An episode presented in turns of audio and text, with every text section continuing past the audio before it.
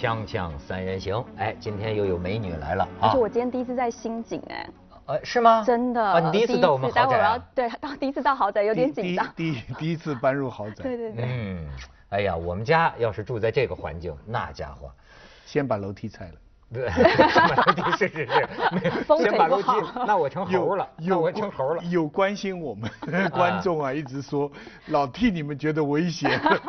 觉得对对，徐老师，你这是典型的上海人，过去就住亭子间呐、嗯楼梯间呐，你这命就是永远在这个楼梯。不是，问题是他的楼梯这么高大上，他挡住了海景，你知道吗？啊，这个不管怎么样了，豪气豪气。楼楼楼梯嘛，楼梯嘛，显得咱们有欧洲的这个感觉。楼梯的主要作用就是美女从上面缓缓走下来。所以下次我们要从上面走下来的意思吗？哎，这不错哎。对哎，那我缓缓来说我们没有走下来办法走这个景哦。哎，伟杰，你可以以后这么，咱们的女嘉宾、男嘉宾就坐在这儿，女嘉宾全是这样从楼梯走下来。哒哒哒哒。耶！但是因为我们是虚拟的，所以你 我要吊威亚，对对对吊威亚，哇凌太空漫步就下来了，是吧？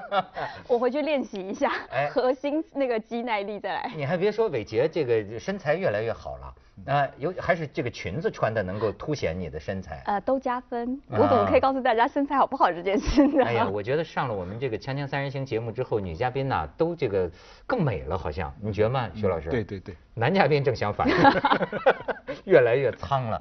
其实伟杰，我我对你的这个脸容啊，嗯有一个我作为北方人的感觉，你是纯种的汉族人，嗯，对吧？你不是吗？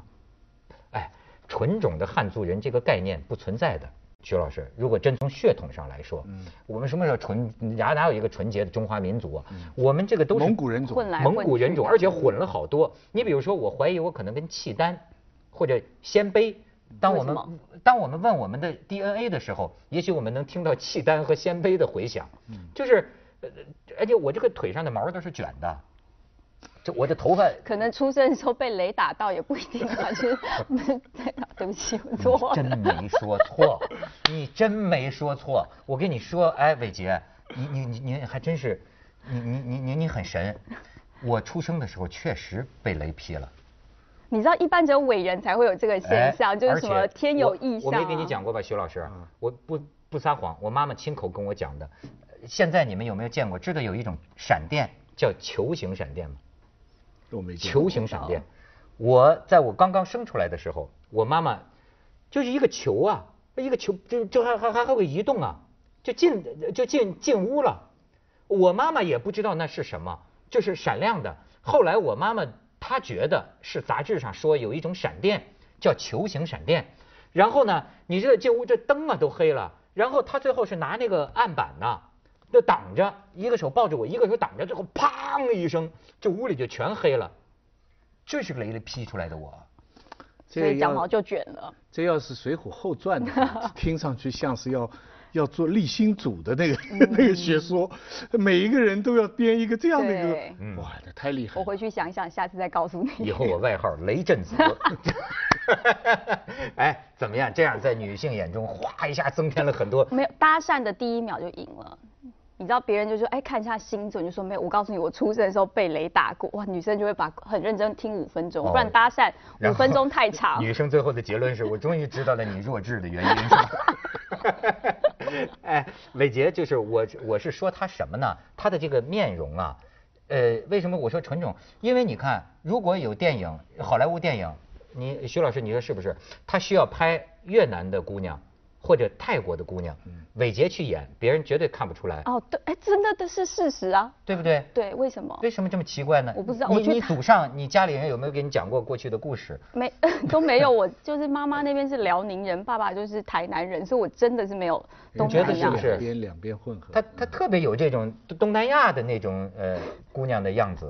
我去东南亚，大家看到我都会跟我说当地话。我去泰国，泰国人都跟我说泰文，所以我一直觉得我我应该去东南亚发展，成为东南亚一姐。哎，好好好，所以都是容易被人认错的人啊。今天我们要讲的这个话题，正是一个容易认错的人，容易被人认错的人。就有一个姓李的哥们儿，叫李李先生，嗯你知道吗？就这两天的这个新闻，呃，为此导致哎有人开始骂我们这个新闻媒体，就是杭呃浙江当地的浙浙江的一个新闻媒体，现在已经公开道歉，你也就可以看到今天的新闻呐如何的翻云覆雨啊。就是说，这个李先生多年来有一个困扰，就是他不管到哪儿出差，一住酒店警察就来，一住酒店警察就带他去派出所。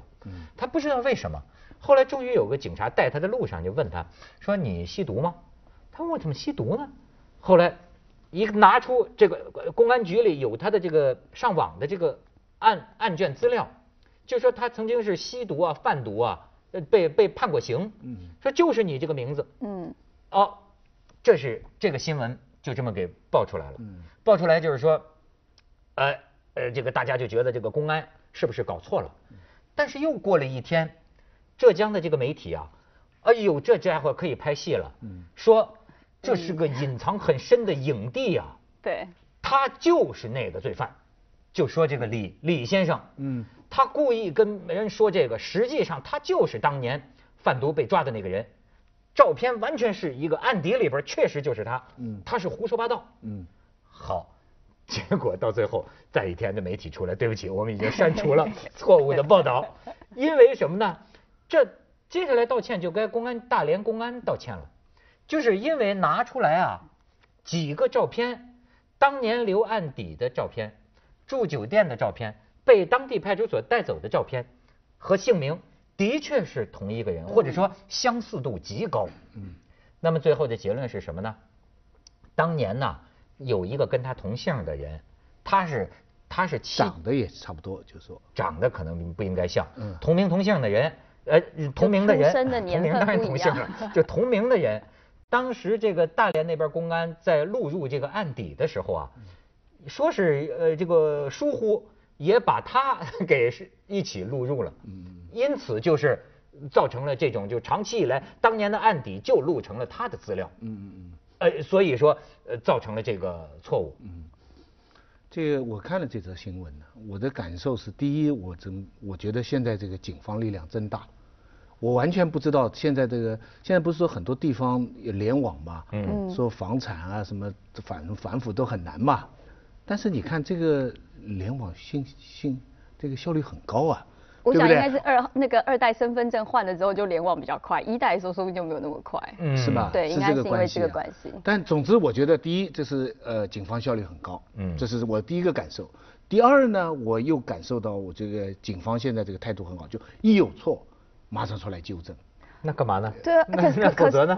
你还不不纠正啊？可是可是我并没有办很多不，并不是所有的事情都纠正的啊，啊有很多例子的，这个我们不讲了。但是师你真是仁慈，真是仁慈。嗯但是这样马上就有有一个错，马上就承认。但我觉得他有没有到马上承认呢？因为第一时间就是如果这件事情第一个错就是大大连这边的警方嘛，嗯他明明就知道他有，就是说他们登记错误，这个小伙子也去了那边的派出所跟他们说，哎，确实你们有错要改，然后他们也知道错，可是没有改，所以才会呃造成后面对啊当时就没有改，是后来浙江的警方再去就说，哎，我们看大连这边的资料还是一样，所以才去又再去抓他，然后这个警方还说，对，你看他们就是错的啊，就说你就是你就是你，然后所以媒体才会引用说，你看连这边警方给我们资料都是你，就是会他会变成说第一步错，后面步步错，嗯，，但对我来说，我就觉得哇。这警方这样特别好，你都不用担心老公去哪，反正老公住到哪个酒店，警方五分钟就把他带走去。对啊，你这个效率高啊。哎，你这个思路很好，是吧？全国丈夫联网真后啊的，完全不担心，有没有？随时有人来敲伟杰门。是继这个全国这个妇女感谢这个党的反腐之后，哈，又出现在一个妇女界的声音，是吧？然后哎，我们可以看看这位倒霉蛋儿，不是，这应该是向向人家表示同情啊。我们可以看看几张照片，就是这个李李先生，这是当年这是接受采访的截图，说问我说小伙儿啊。你吸不吸毒？他说我一听说我长这么大，不单我不吸，我身边的朋友都没有这样的人。哎，这话也不要说太大，对吧？这 这李先生，你这么说，哎，徐老师，你觉得李先生的这个面相啊，嗯会不会容易让人误会呢？不会，长得也挺很老实的对，长得像个好人，对吧？你再看，你再看，哦，这个不是李先生啊，这个是香港警察抓野猪。你知道这两天啊，你看见香港警察有个野猪跑出来了，香港警察到处抓这个野猪。这里边最经典的一个对白就是警察，你知道冲这个野猪说什么？说你被包围了。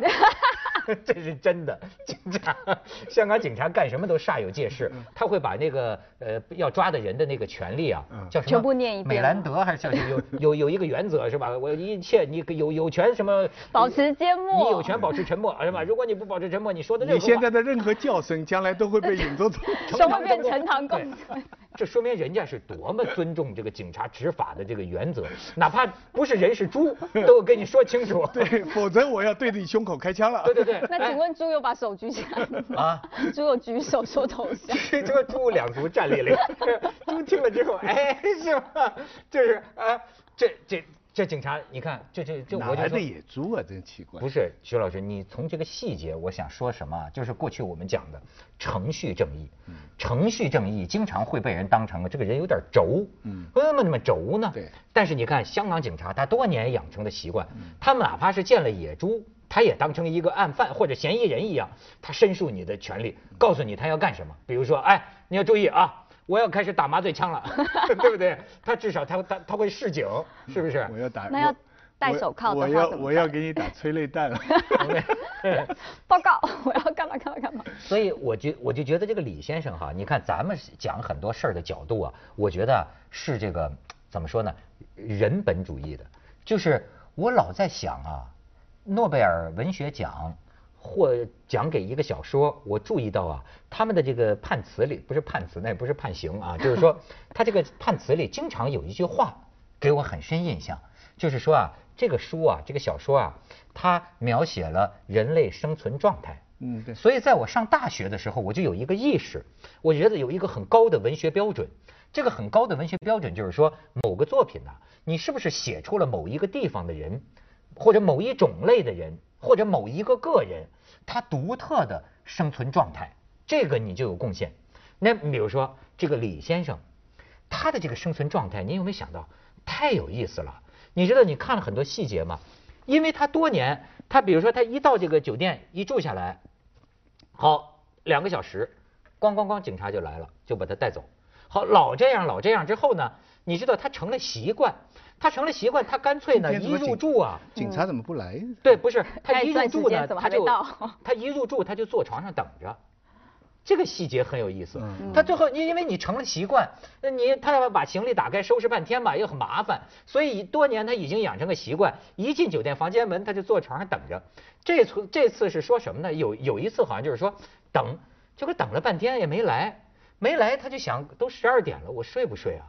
或者说再等会儿吧，那要不要要不然半夜里又给叫醒了，嗯所以又等，最后一直等到凌晨六点 也没来，等了一夜都没来，觉都没睡好，说这个睡会儿吧，哎，八点来了，就是警察来了，所以你看他这个生存状态，前面是呃社会新闻，到了后面这个就是文学了，是吧？等待的过程，心中的煎熬。嗯，咱们去下广告，锵锵三人行，广告之后见。被查过房？查过房，我们开过房。不是我，什么？你跟谁？哎呀，一不留神，一不留神就说废话，太可怕了。留这句话。查查过房，查过房吧？不是，被谁查过房？警警察。我以为你说被被女的查过房啊。呃，我没有被查过，你被查过吗？当然，当然，当然。你干什么了？那个没干什么。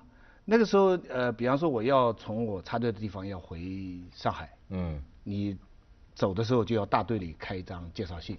就是证明你这是什么什么地方的呃知青，啊，这个现在可以回上海，然后你住在县城里边的小旅馆里边，半夜，啪手电就照到脸上来的，啊，这是他每个床那个时候不是一个人一个房间嘛，好好几个有蚊帐的，哗手电就照到床上来，都都习惯的，到了后来就像你说的，我要开好了证明啊，他要晚上没人来照我一下，我觉得白开了。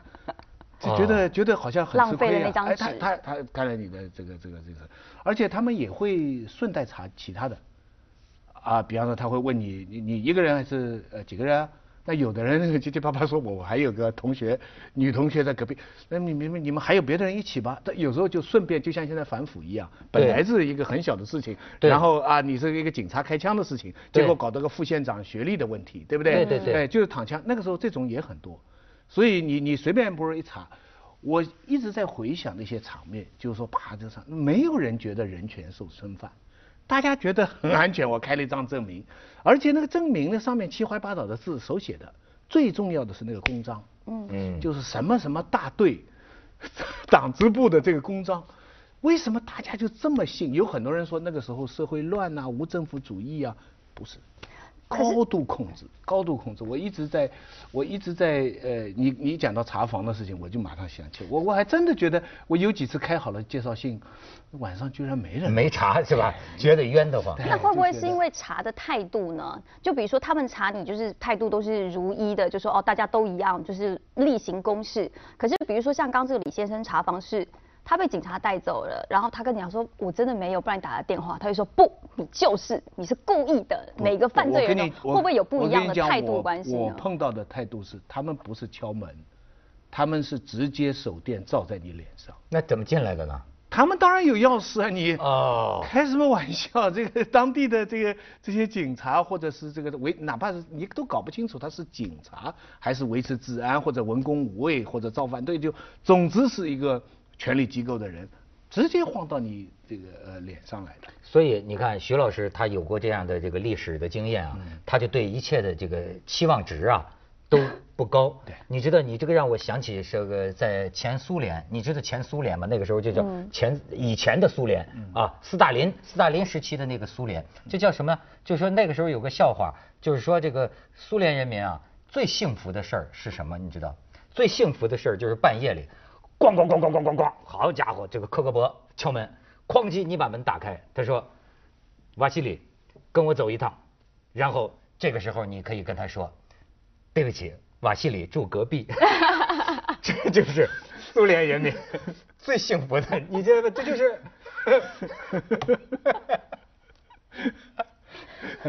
我我跟你说，我在咱们节目里讲过，但是既然这话赶话讲到这儿，我可以再说一次，就是我在碰见过一个香港人，这个香港中年人跟我混的还不错，就是大家聊深了，开始跟我讲他的苦恼，他什么苦恼呢？他不举，这样也跟你讲啊？对你，们真的是好朋友。后来我就帮他治啊，就是我啊就 不是我主要是心理，心理疗师对对，我主要是心理。我说这个东西根据弗洛伊德的这个说法，肯定是过去啊，你有过什么经历，是不是受过什么打击？他说那是真是打击过一次。说打击过一次是怎么回事呢？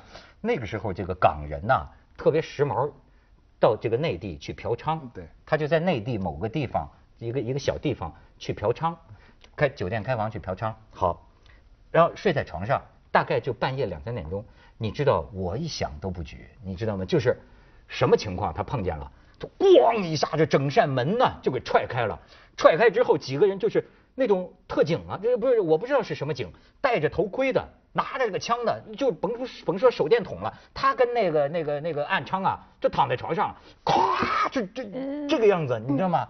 然后把证件拿出来，然后叭叭叭，最后一看，对不起，错了，咵走了，你知道吗？好可怜哦，结果就留下一个他就这样。阴影啊。他受此惊吓，其实根本不是抓他的，你知道吗？就是可能就是 哗就是走错门，真的就走就是错门了。这真的是倒霉也没哎，就办法。你看对啊跟李先生的情况一样，就是登错一个名字，嗯就是这一个小的技术差错，造成了人家这样的心理生理的这样的一个上哪儿索赔去呢？这家伙一辈子的幸福，国赔国赔对吧？那时候老应该不知道是要把它留记号、留什么 案底之类的。国这玩意儿赔以后就免费到东莞。哎，不能再抹黑人东莞啊！东莞现在就是健康向上。对，哎我说免费到东莞就参加文化大讲堂。啊，是是是，这个徐老师好像最近到东莞也去讲对过，对对对讲讲过什么题目？